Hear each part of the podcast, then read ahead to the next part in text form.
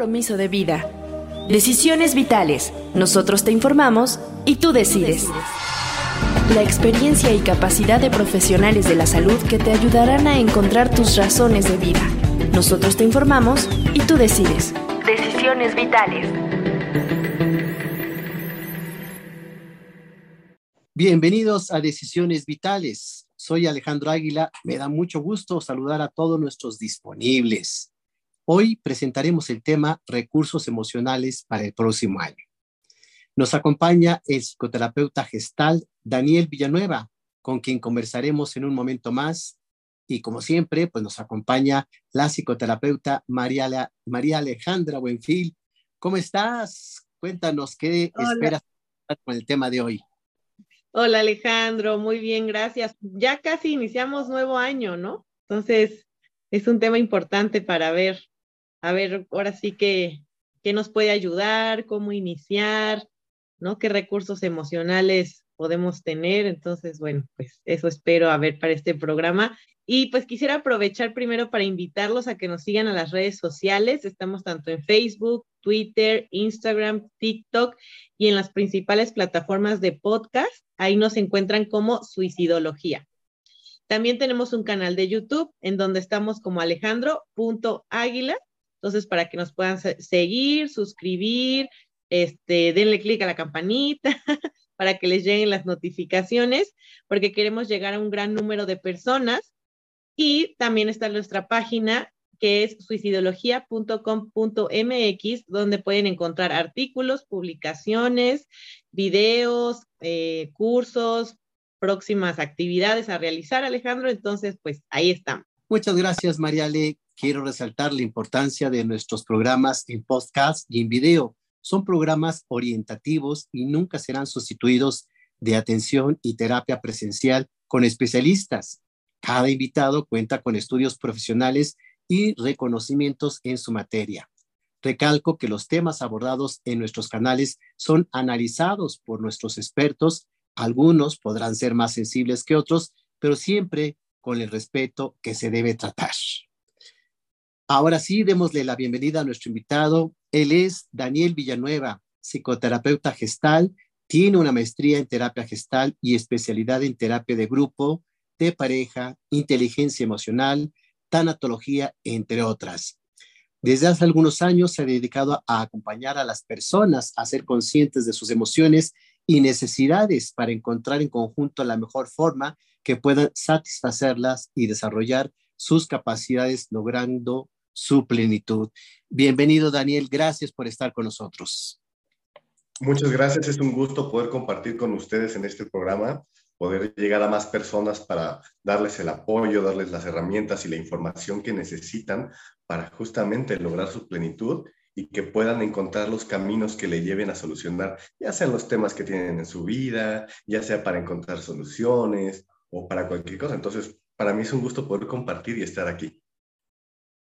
Pues qué bueno que nos haces el favor de acompañarnos y pues cuéntanos este tema de recursos emocionales, eh, hay que sacar como el conocimiento, el manejo, eh, la inteligencia emocional, por dónde iría el que la gente encuentre en sí mismos estos recursos y poderlos aprovechar en el próximo año y siempre.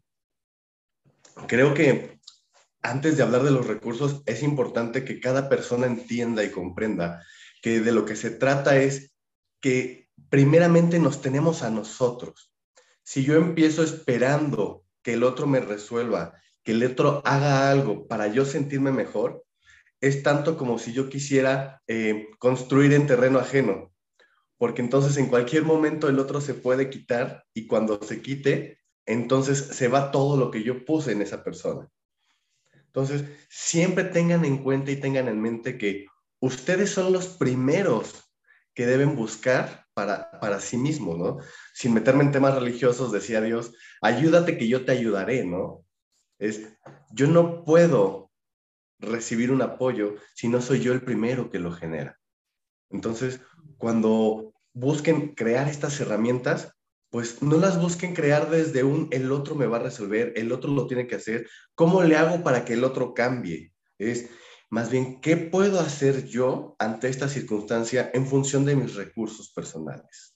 Es que es bien cierto, siempre esperamos a otras personas, los de afuera, el entorno, nos resuelva y nosotros pues ser de una forma pasivas, dependientes y no resolver, encontrar, actuar desde uno, sino siempre, inclusive hasta echarle la culpa a los demás de nuestras desgracias, ¿no? Claro, no, y sabes que también, Alejandro, luego esperamos que todo se resuelva como mágicamente y con el más mínimo esfuerzo. Fíjate, justamente me recuerdas a el libro de La Esperanza de Fromm. Eh, él escribe, se llama La Revolución de la Esperanza, para quien lo quiera leer, y define de una forma muy hermosa la esperanza. Él habla de hay tres tipos de esperanza. Dice, hay la desesperanza, la esperanza pasiva y la esperanza activa. Dice, la desesperanza es aquel que no vive viendo hacia el futuro, que está desolado y dice, solo vivo hoy y si hoy me muero, pues ya ni modos, ¿no? Ya no, ya no tengo fe en lo que vaya a suceder. Dice, la esperanza pasiva es justo esto que tú comentas, ¿no? De, ay, espero que las cosas se resuelvan. Es el hombre que sale al mundo y le dice a Dios, dame trabajo, ¿no? Pero me quedo sentado esperando a ver si llega el trabajo, no hago nada. Y como él resuelve la esperanza activa, dice, este tipo de esperanza no se trata de que las cosas te van a llegar, es tú te vas a preparar para que cuando las cosas ocurran, tú ya estés listo para ejercer. Él dice, el tigre no está echado en el matorral esperando así, rascándose la panza a ver en qué momento pasa la gacela. Él se encuentra preparado para saltar y atacar. No sabe si va a pasar la gacela, no tiene idea realmente. Tiene la fe de que puede llegar a pasar. Existe la probabilidad, pero en lo que sucede ya está listo. Así cuanto, en cuanto suceda eso, va a actuar el tigre. Si nosotros estamos esperando que las cosas se acomoden a nuestro favor, para nosotros entonces actuar, entonces vamos a estar ahí sentados hasta que termine el mundo, yo creo. Pero en el momento en el que yo estoy listo para tomar acción, las cosas van a suceder. Tengan por hecho las cosas suceden. Yo tengo que estarme preparando, estar listo, estar al pendiente con estos recursos de los cuales vamos a hablar justamente el día de hoy. Oye, Daniel, me da mucha risa porque escuchándote me acordé de un paciente, fíjate, Mariale, que me decía un paciente que pues ya llevaba mucho tiempo sin trabajo, ¿no? Entonces dije, bueno, pues, ¿cómo estás preparándote tu currículum? Eh, ¿Qué entrevistas estás haciendo, etcétera? Entonces me decía que el siguiente lunes iba a ir a una entrevista, ¿no? Yo lo veía el martes y le pregunto, oye, ¿qué tal? ¿Cómo te fue? Y me dice, no, no fui. ¿Por qué? Es que estaba lloviendo. Dices, oye, la lluvia entonces te detiene a encontrar trabajo que llevas meses buscándolo. Eso es lo que tú eh, comentas, Daniel, esa situación de que esperas que las condiciones sean las exactas, las perfectas, las que nos acomode, o como dicen eh, las abuelitas, a mi modo, para que entonces las podamos hacer y no se hace un esfuerzo real, auténtico, para que se movilicen y se hagan cambios, ¿no? Creo que hay que tener claro, ¿no? Porque a veces muchas personas pueden confundir esto con un, hay que estarle echando ganas, ¿no? O, este, esta idea de, solo esfuérzate y van a venir las cosas. No, hay que entender que a veces no se trata de un échale ganas, de, actitud positiva, eh, de todos como se va, se va a ir resolviendo. No, es un, hay que estar ahí, ¿no? A veces se vale decir, es difícil, pero es ser claro que lo que yo necesito es mío, es para mí. No desde un punto de vista egoísta de, ah, solo pienso en mí y esta parte narcisista, ególatra. Es un, a mí es mi vida y como es mi vida es mi responsabilidad, no de alguien más. Dice justamente, em, ¿cómo se llama este autor? El camino de la, de la autodependencia de Jorge Bucay. Claro que nosotros dependemos de los demás del mundo. Sería inútil pensar que yo me puedo resolver todo yo solito. No, o sea, yo no voy y, cuido a la vaca, yo no voy y cosecho mi comida, ¿no? O sea, yo soy parte de una sociedad en la que estamos y me toca hacer las cosas. El punto no es depender de las personas, sino saber cómo conseguir y cómo acercarme al mundo para satisfacer mis necesidades. Entonces es una autodependencia, es decir, yo soy el que decide, yo soy el que me muevo y los otros son los que me van a dar en función de cómo yo me muevo hacia ellos. Es toda una integración y un equipo que se requiere para ir desarrollándose, creciendo, mejorando. Y efectivamente, pero la parte esencial está en esta parte del ser humano. Y yo te preguntaría, Daniel, ¿por qué la gente no identifica a veces sus cualidades? Lo veo mucho a mis pacientes adolescentes que teniendo recursos, siendo inteligentes o con alguna don o una habilidad, no la identifican. Parece que hasta que entran a terapia descubren cosas de ellos. La gente se conoce poco para encontrar estos recursos emocionales. Déjame te contesto con esta analogía. Nosotros, por ejemplo, estamos rodeados de oxígeno. El pez está rodeado de agua, pero ¿nos damos cuenta que está ahí el oxígeno o el pez se da cuenta que está rodeado de agua? Pues no. Es decir, como es algo que vivimos día con día con ello, es algo que es natural y normal para nosotros, no podemos ver eso, ¿no? Es como de, pues, yo sé que esto está ahí. Es como este tema del machismo y el patriarcado. Los hombres no nos damos cuenta de nuestros privilegios porque estamos inmersos en ellos. Entonces, hasta el momento en el que llega un otro que nos ayuda a hacer este, este vernos desde afuera, esta comparativa. Y ojo, no es una comparativa competitiva, es una comparativa de mírate desde aquí y mira que esto es algo valioso e importante, que lo vas reconociendo y conociendo para darle ese justo valor y entonces poder apropiarte aún más de ello y saber cómo ejecutarlo. Apropiarte para saber cómo ejecutarlo, pero ese apropiarte es también identificarlo dentro de ti. Y pareciera ser que luego la gente no identifica cosas. Eh, este ejemplo que nos das eh, es muy claro. No nos damos cuenta del oxígeno hasta que falta. ¿Cómo, ¿Cómo lo hago sin caer en una idea también a veces de la soberbia?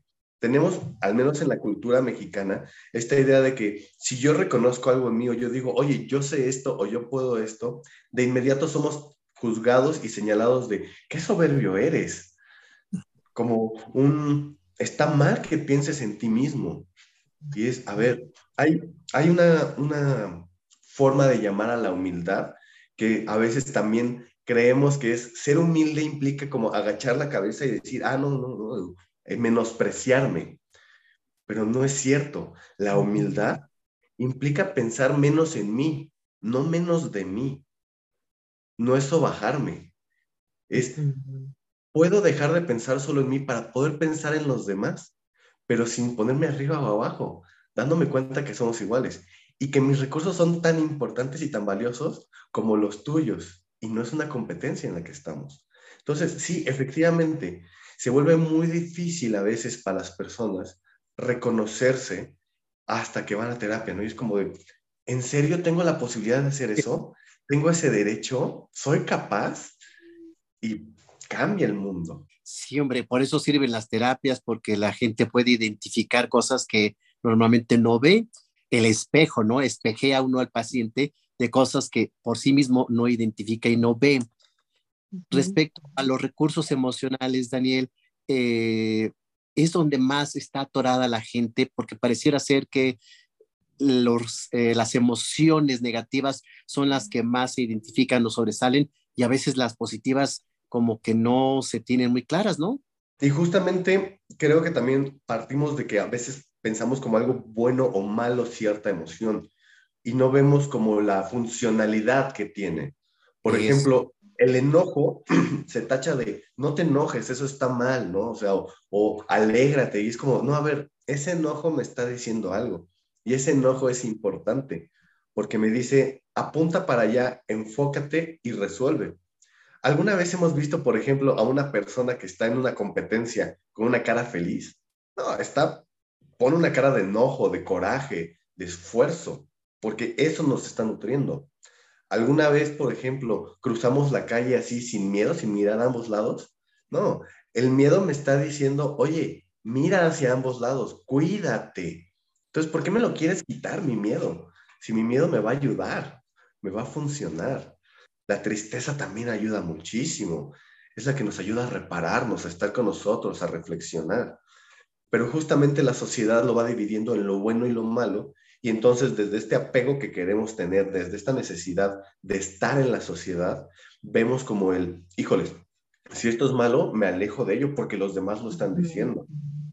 porque si lo veo como algo funcional o que puede ser agradable, quizá corro el riesgo de ser rechazado. Pero en el momento en el que justamente dentro de la terapia me doy cuenta que quiero, quiero hacer algo no por pertenecer a un grupo en el cual tenga que dejar de ser yo, sino que justamente voy a buscar grupos donde pueda ser yo o relaciones. A veces, a veces se cree que, por ejemplo, con la terapia o los que están externos alrededor, dicen, es que no le está funcionando, se volvió más rebelde, ya no me habla, cortó sus relaciones, ya no está, ahí, es como de, ¿y te has preguntado si realmente eso lo hizo porque se dio cuenta que no estaba en una relación o en un sistema que le era agradable, ¿no? Como de, pues yo ya corté mi lazo contigo porque sí, estoy haciendo algo para mí. El problema es que dejé de llenar tus expectativas. Entonces, dentro de estos recursos emocionales que necesitan las personas, es atreverse a veces a romper lazos que no les están brindando algo nutritivo para su vida. Quiero que la, la gente que nos escuche piense lo siguiente. Ustedes son el reflejo de las 10 personas más cercanas a ustedes. ¿Quiénes son las 10 personas que están a mi alrededor? Si a mi alrededor veo personas que no trabajan, es decir, me junto con personas que son este, criticonas, me, junto con personas que son perezosas, ¿qué voy a esperar obtener yo de eso? ¿Cómo me voy a nutrir si eso es lo más cercano que tengo? Pero si empiezo a juntarme con personas emprendedoras, que trabajan de éxito, amorosas, que son respetuosas, pues voy a fomentar también eso. Entonces, pregúntense ustedes que nos están escuchando el día de hoy, ¿quiénes son esas 10 personas cercanas a mí? O como hoy se dice también, este, tóxicas, estas personas que en lugar de nutrir, desnutren, en lugar de poner, quitan, en lugar de ayudar, empujan. Entonces, sí hay que identificar con quiénes y cómo nos rodeamos, esos vínculos que tenemos y pues no sé si para el próximo año empezar así como saca uno cosas del closet que ya no usa o no sirve, empezar a pues eh, también hacer cambios en nuestro ámbito social. ¿Así sería un cambio emocional, Daniel? Yo creo que es algo muy importante lo que justamente comentas, ¿no? Empezar cuestionándome, aquí con quienes estoy, ¿realmente estoy satisfecho? ¿Me siento recibido? ¿Me siento a gusto? ¿Mi pareja es una pareja que me deja ser quien soy? Con quien me siento recibido o estoy con alguien con quien estoy preocupándome de cómo tengo que ser, de que está detrás de mí tratando de criticarme y juzgarme. Si la respuesta es no estoy a gusto, muévete. Porque hay gente que no se mueve y entonces sí va afectando, mermando su autoestima, su salud mental, su crecimiento, su desarrollo. Normalmente siempre tenemos una expectativa positiva respecto al próximo año pero no podemos hacer lo mismo para el próximo año que hicimos en el año anterior y esperar un cambio, ¿no, Daniel? Dice, me parece que Víctor Frank, ¿no? Que justamente eh, él era logoterapeuta, decía, si el mundo no cambia, tú tienes la posibilidad de cambiar y hacer las cosas diferentes. Claro, no, otra vez, no, no, hay que ponerlo como algo muy sencillo, ¿no? Porque es como, la, en la teoría aquí lo podemos hablar y decir muy bonito, es un esfuerzo constante, donde se tiene que llevar a cabo día con día y habrá días que no se logre. Y eso no quiere decir que estás dando un paso para atrás. Es, ok, tal vez hoy no lo logré, pero mañana tengo otra nueva oportunidad y mañana otra nueva oportunidad. Y es ir haciendo estos pasos para que justamente creas bases. Yo para mí algo muy importante con la gente con la que colaboro, les digo, vamos creando bases de apoyo, zonas seguras, de tal manera que esta zona segura si llega, si quiero crecer, si quiero subir un poco, si quiero adelantarme y me caigo, ya voy a caer en este punto. Piénsenlo como los, los alpinistas. Van escalando, van escalando y no es como que digan de aquí hasta la punta y sin nada, ¿no? Es como, a ver, escalé un metro y pongo una, eh, no, no, no, una estaca, ¿no? Porque si me caigo, esta estaca me va a detener aquí, pero esta estaca no es la única, es decir, no quité las estacas que voy poniendo abajo, es tengo muchas estacas que me van dando la seguridad de seguir yendo hacia arriba. Y entonces si me caigo, tengo esta seguridad de que no voy a ir hasta abajo. En los mismos videojuegos lo vemos. ¿no? Hoy en día en un videojuego me meto mi juego en PlayStation, en Xbox, en Nintendo, lo que sea, y el videojuego me va dando como bases de, ah, te mataron, bueno, regresas hasta este punto, pero no tienes que empezar desde cero. eso también es algo muy importante, es nadie empieza desde cero. Ya tienes tú muchos recursos. Solo voltea y ve lo que has logrado. Y algunos dirán, es que no he logrado nada en mi vida. La vida ya es el primer logro. Fíjate que te retomo esto del alpinista porque yo muy amigo cercano que quiero mucho, que es alpinista, y me decía algo tan esencial. Dice Alejandro, para llegar a la cima es tan importante él o la compañera, porque primero sube uno, lanza la cuerda y luego sube el otro y así están para llegar al final. Pero si no se tiene un buen partner, un buen compañero, por supuesto que pues va a costar más trabajo. Ahí donde viene este vínculo, este enlace tan importante que necesitamos saber hacer una buena elección para destapar, desarrollar nuestros recursos emocionales, Daniel? Justamente, no solo diría de pareja, otra vez, de estos 10 amigos, ¿no? O esta, gente que me rodea. Y que, ojo, no tiene que ser forzosamente la que la sociedad nos impone. ¿A qué me refiero? A veces es como de, es que tu familia, tienes que amarla, tienes que, eh, tienes que considerarla, pase lo que pase. Y es como de, ¿en serio? Creo que no es necesario a veces. ¿No es? Si tu familia no te da eso, búscalo y entonces recurre a las personas que realmente te van a dar esos apoyos. Porque no, no, no podemos hacer las cosas solo. Tienes toda la razón es necesitamos irnos acompañando y apoyando, echarnos la mano, no como los cangrejos en la cubeta. Totalmente cierto y al contrario, estorban, entorpecen, no ayudan, están muy patológicas, etcétera, pero tiene uno la oportunidad de elegir amigos, parejas, compañeros, socios para ese crecimiento y ese desarrollo la inteligencia emocional o el recurso emocional partiría de saber elegir? Sí, me parece que saber elegir y sobre todo ser consciente de que esta elección en cualquier momento también puedo cambiarla. Lo que yo elijo no me determina, es decir, puedo errar en mis elecciones o también pueden ser elecciones temporales, es decir, un tiempo de nuestra vida nos acompañamos, nos apoyamos y eso a veces nos va a llevar a separarnos. No tenemos por qué estar todo el tiempo ahí amarrados. Exactamente, y probar, porque finalmente podemos eh, de alguna forma fallar o, o, que falle la otra persona o el grupo y hacer otra elección, es decir, no rendirse para llegar a nuestra meta. Si no se pudo con fulanito, sutanito, pues se podrá con alguien más. Es decir, tener esta fortaleza y esta capacidad de seguir adelante a pesar de las adversidades? Sí, y creo que justamente un recurso muy importante que les recomendaría es la flexibilidad del pensamiento. A veces, cuando tengo una idea muy rígida de cómo tienen que ser las cosas, me voy a chocar contra pared y voy a sufrir, porque no tengo la capacidad de abrir mis posibilidades, de ser flexible de mente. Es decir, si yo lo que quiero es eh, lograr un objetivo en mi vida X y me aferro y digo, solo así, sí que, ojo, no hay que confundirlo con ser perseverante y buscar nuestros objetivos.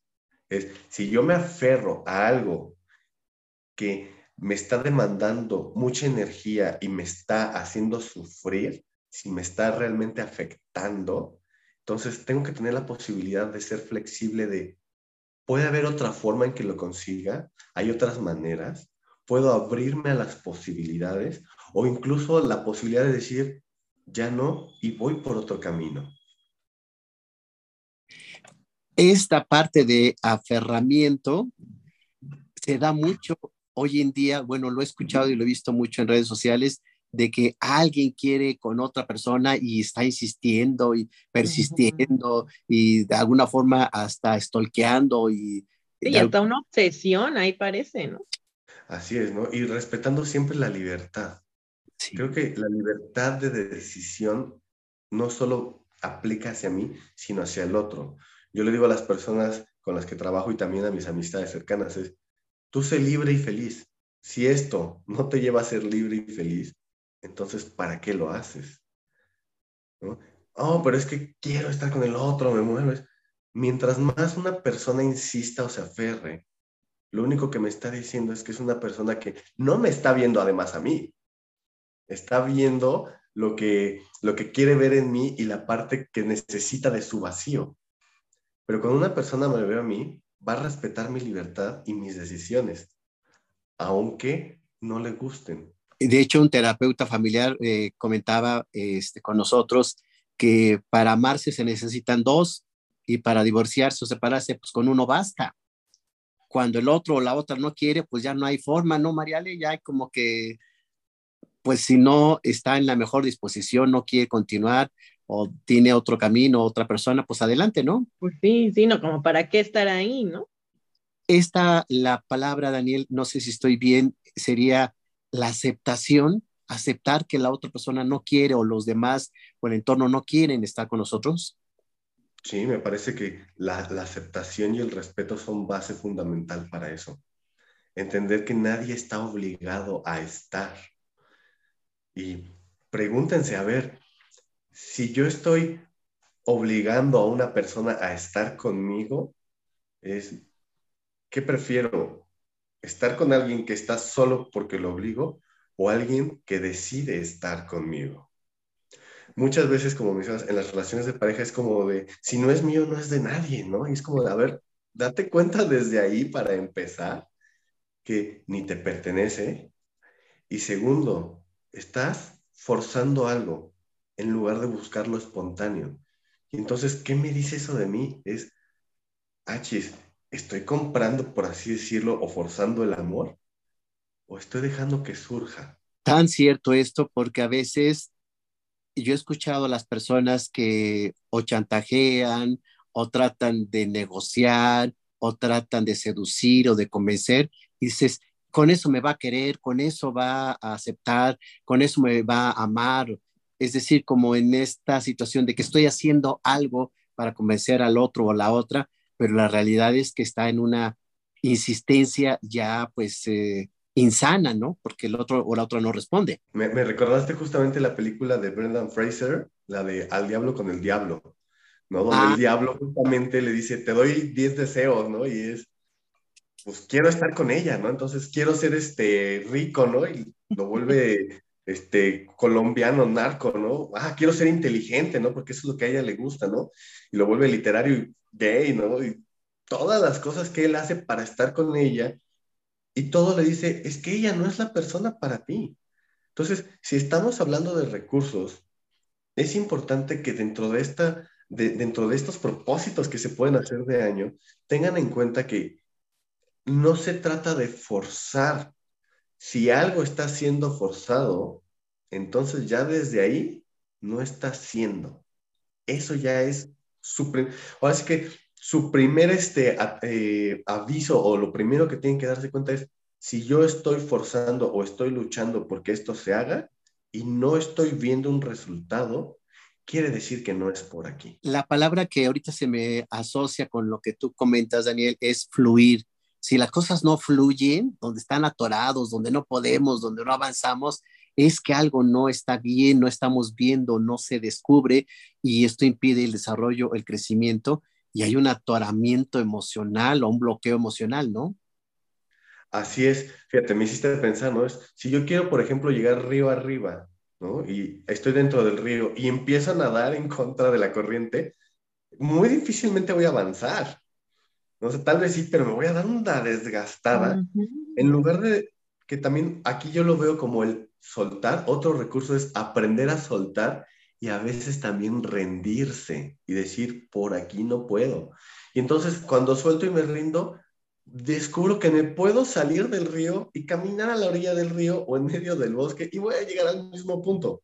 Tal vez no de la manera que yo quería porque entra mi parte este, egoísta y soberbia de decir, es que yo tengo que hacerlo a través del río, ¿no? Y es como de, si quieres llegar allá, hay muchas formas. Muchas formas, muchos caminos, muchas vías, muchos métodos pero la gente tiene que ampliar su panorama de acción y reacción, porque a veces, pues como bolsea yo anteriormente, hacemos lo mismo esperando resultado diferente. Pues no, así no funcionan las cosas, ¿no? Y, también dentro de esto que comentas de la aceptación es aceptar lo que estoy sintiendo y viviendo en ese momento. ¿sí? Esa es parte de lo que se hace en los trabajos en terapia. Es, muchas veces la gente dice, es que la terapia es para los locos. No, no es para locos. Es un espacio para ti. Hay, un meme que dice, es que la terapia es genial, es como un talk show donde el protagonista soy yo y se va a hablar de mí, ¿no? Entonces, a eso van. Aquí hay algo muy importante. No hay un tipo de terapia que sea perfecta o la más efectiva. ¿sí? O sea, si hablamos de tipos o, enfoques terapéuticos, hay muchas formas y muchas variedades que pueden apoyar. Y el punto no se trata de decir quién tiene la verdad absoluta. A veces, muchas veces hay esta pelea de, no, es que este, eso no sirve, eso tampoco sirve. Es como, a ver, una cosa es que no sirve y otra cosa es que la persona con quien estás no tenga las credenciales para hacerlo. Porque podemos hablar de que hay psicoanálisis, hay gestalt, hay cognitivo-conductual, hay un enfoque sistémico, ¿no? Hay varios que pueden este, apoyarles, ¿sí? Y esto es dentro de la psicología. Pero muy importante, por favor, y siempre lo he dicho, pidan referencias profesionales. No vayan con una persona que acaba de salir de la carrera y dice, ah, pues yo ya, ¿no? Y sé de todo. Una persona que tenga un estudio y que sea congruente además con lo que, eh, con lo que trabaja. Si yo me voy con un gestáltico, que tenga maestría, que tenga especialidad, que esté preparado. Si me voy con un psicoanalista, lo mismo. No una persona que lo hizo por correo o que compró su diploma con tres tapitas de Pepsi y cinco pesos. O que solo tiene la carrera de psicología, ¿no? Que muchas veces pasa. Hay, hay, por ejemplo, como enfoques como el humanista, que acepta que, las, que que se genere la terapia desde personas que no estudiaron la carrera de psicología, pero que sí hicieron una maestría en eso. ¿Por qué? Porque van a prepararse y especializarse en ese tema. Sin embargo, también tienen sus límites, ¿no? Hay cosas que no pueden abordar. Cada enfoque tiene un límite, cada enfoque tiene sus posibilidades. Pero es muy importante que ustedes encuentren en cuál se sienten más cómodos. Ahora, hay enfoques alternativos también. ¿No? O sea, no vamos a, ¿cómo decirlo? No, no, no hay que limitarnos a decir, ah, es que esto no sirve. Nuevamente, sí tiene que haber una preparación detrás y no confundir una cosa con la otra. ¿no? Tenemos enfoques alternativos como por ejemplo el reiki, que las flores de Bach, ¿no? Esta parte de eh, lo que le llaman, este, bueno, la yoga inclusive, ¿no? El, la descodificación biomagnética, etcétera. Hay muchas otras corrientes alternativas. Pero tengan en cuenta que eso es algo alternativo que tiene otra funcionalidad, otra finalidad. No es para ni, este, ¿cómo se llama? Ni reemplaza lo que es una psicoterapia porque la psicoterapia es el espacio para procesar tus emociones desde diferentes lugares y cada una tiene un enfoque y una finalidad. Entonces, ¿te sientes cómodo con esa forma? Adelante. ¿No te sientes cómodo? No quiere decir que la forma esté mal, solo no es para ti. Y mucho ojo, vamos a recalcar esta parte. Yo he tenido pacientes que me dicen, es que fui con un psicoanalista y no me gustó porque no habla nada. Pues así es el psicoanálisis, hay que entenderlo. Entonces, Qué bueno que lo recalcas, Daniel, porque hay muchos tipos de terapias que la gente puede probar. El psicoanálisis no es para todos, la terapia humanista no es para todos, la rogeriana, gestáltica, fromniana y miles de técnicas que hay no es para todos. Entonces, sí necesitan encontrar la que sí les acomode y les funcione más. Para ello, pues vamos con Mariale, que pues tiene seguramente buenas recomendaciones que serán del agrado de nuestros oyentes y pues de las personas que nos ven en video. Y aparte hay un regalito, María, le cuenta. Claro, Alejandro, así es, pero primero quisiera invitarlos a que nos escuchan y se suscriban en las diversas plataformas de podcast para que no se pierdan ninguno de nuestros programas. Si están rumbo al trabajo, en el tráfico, descansando y les interesan estos temas, pues suscríbanse. Nos encuentran como Suicidología. Síganos, suscríbanse y compartan los podcasts, porque queremos llegar a un gran número de personas. Y bueno, primero pues el regalito, ¿no? Para empezar el año, este, tengo una revista sobre psicología y psicoanálisis, donde pueden encontrar varios artículos de interés, justamente que pues también les pueden ayudar como estos recursos, recursos emocionales. Hay artículos de depresión, de pareja, de apego. Entonces, pues me parece un, un muy buen regalo para este inicio de año. Y pues no sé, dinos Alejandro, ¿sería la primera persona que nos escriba a qué correo electrónico? Info arroba suicidología.com.mx. Repito, info arroba suicidología.com.mx a la primera persona que nos escriba y la pregunta es... Dani nos va, nos va a dar una pregunta. Me parece bien.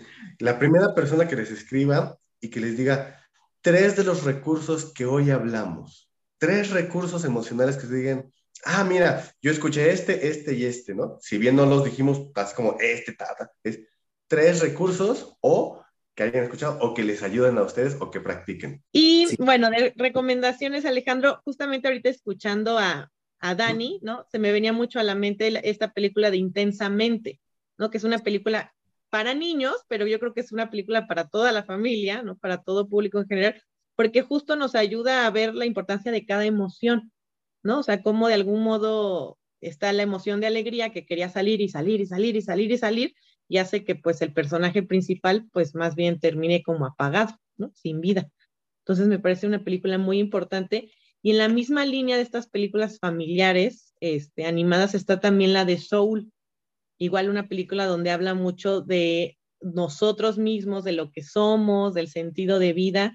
Me parece también una, una, película muy importante y son películas que al final se pueden ver todos en familia.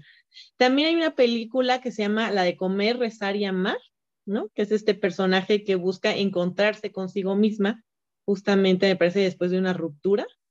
Entonces también es una, una gran opción.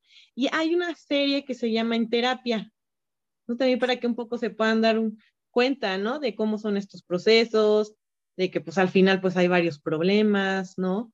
Entonces también me parece una, una excelente eh, opción. Y ah, también la de En Busca de la Felicidad. Ah, sí, cierto, muy buena. Este hombre que realmente pues lucha, lucha para conseguir lo que quiere, ¿no? que es otra de las cosas que, que Dani nos mencionaba. Incluso yo también agregaría la de Turning Red, Hurón de Fuego, ¿no? Que es justamente, ¿no? De la importancia de a veces de romper también con las dinámicas que tenemos, ¿no? Y que no siempre nos ayudan. Me pueden seguir en, mis redes sociales y ahí vamos a poner estas recomendaciones y también las que Dani nos estuvo mencionando de los libros de Eric Fromm, de Bukai, todo esto, se los voy a subir a las redes sociales también para que lo chequen y me pueden encontrar en, tanto en Facebook como en Instagram como psicoterapeuta María Alejandra Buenfil y en Twitter como Mari-Ale-1. Ahí me encuentro. Pues muchas gracias por las buenas recomendaciones, Ale. Ya sabe la gente que les pasas el link, la foto, todo para que puedan tener acceso y se amplíe más la información sobre este tema de los recursos emocionales para el próximo año y que la gente entre en el, el siguiente año pues más fortalecida, enriquecida, feliz con estos recursos que encuentran y descubren en sí mismos. Muchas gracias, Ale. Y bueno, pues eh, Daniel, a manera de conclusión, ¿qué le recomiendas a nuestra audiencia y a las personas que nos ven?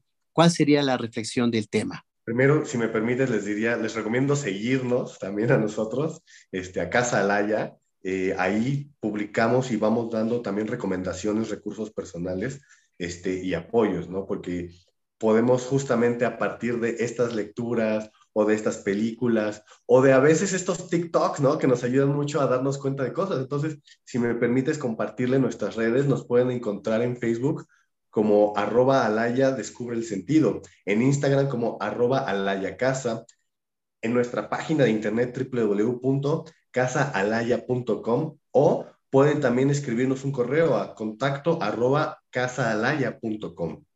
Ahí vamos a estar para apoyarlos también este, las personas que nos contacten y digan, ah, oye, los, este, los escuché en el programa de radio este, y me interesaría información o, o acercarme a un proceso, con mucho gusto les vamos a dar un 30% de descuento en cualquiera de los servicios que tomen, ¿no?